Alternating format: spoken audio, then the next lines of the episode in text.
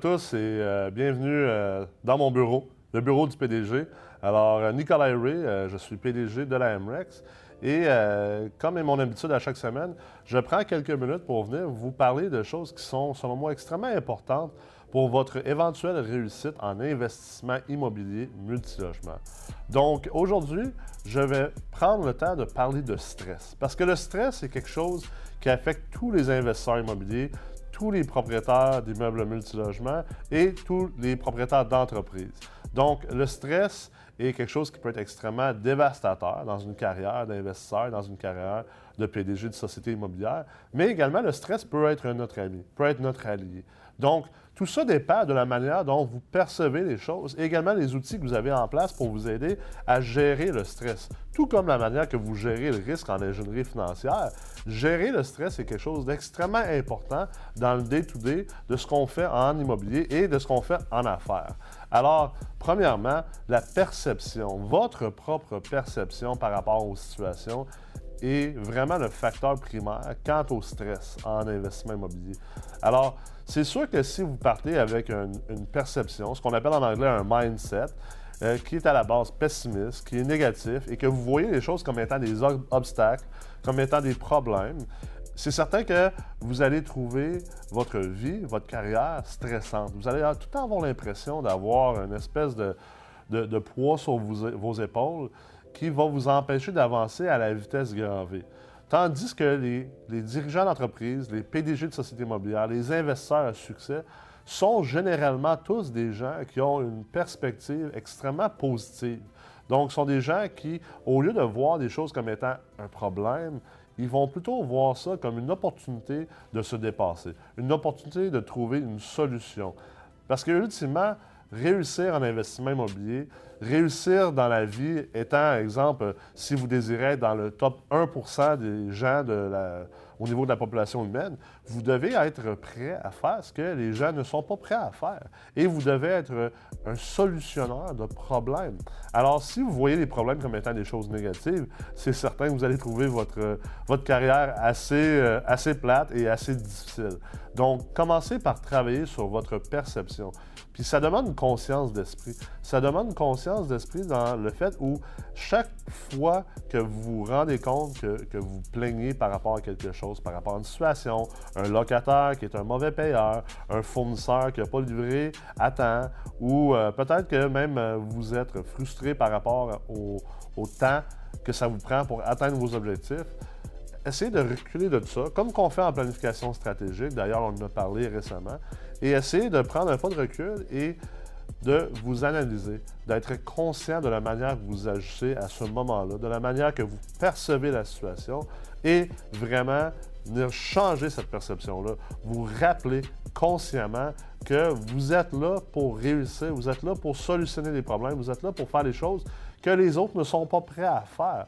Et à partir de ce moment-là, vous allez voir que finalement, votre carrière est beaucoup moins stressante que vous le pensez, parce qu'une grande partie du stress est créée par votre simple perception. Et souvent, les gens me demandent, Nicolas, comment, comment fais-tu pour gérer autant de stress, étant un PDG d'entreprise qui est non seulement en immobilier, mais également en technologie?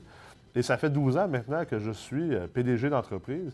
Et ultimement, je ne vois pas ma vie comme étant quelque chose de si stressant que ça parce que, premièrement, je suis extrêmement habitué de, gérer tout ce que je gère comme dirigeant d'entreprise et également, ma perception est extrêmement positive, euh, très optimiste et je sais que dans mon quotidien, je dois gérer des défis, je dois les surmonter et en fait, c'est en partie la chose qui m'excite. C'est ce qui fait que le matin, je me lève et j'ai envie de bâtir ce que je bâtis.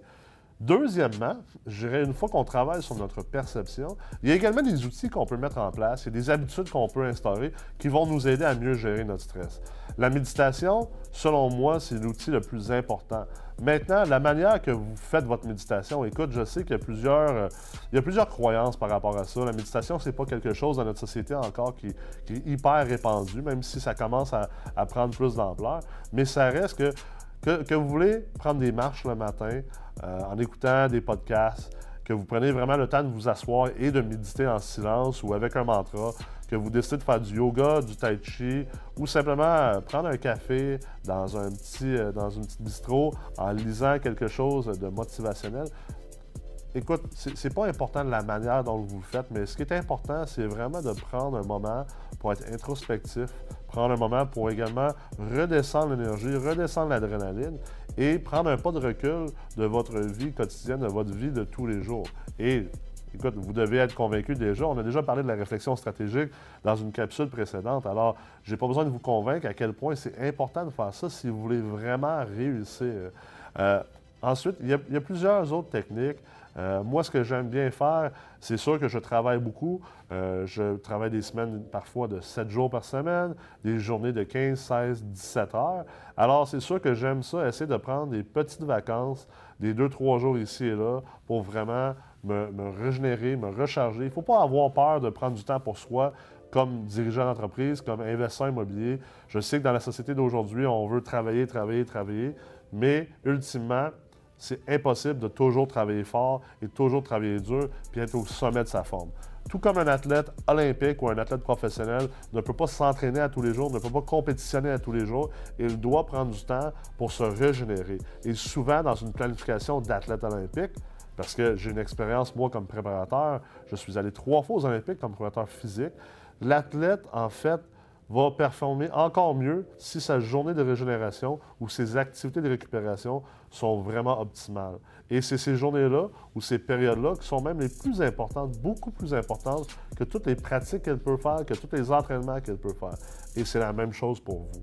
Donc, travaillez sur votre propre perception, instaurez des habitudes ou des choses qui vous permettent de vous régénérer et vous allez voir que la gestion du stress va devenir un jeu d'enfant pour vous et vous allez vraiment devenir un PDG de société immobilière et un investisseur immobilier de haute voltige. Alors j'espère que les informations aujourd'hui vont vous aider à réussir dans votre carrière d'investisseur. Je vous invite à me retrouver la semaine prochaine alors que je vais vous partager mes techniques et mes opinions sur comment engager des employés, comment équiper une organisation pour avancer plus rapidement. Et vous allez voir, les astuces que je vais vous partager ont vraiment une valeur incroyable. Donc, à la semaine prochaine.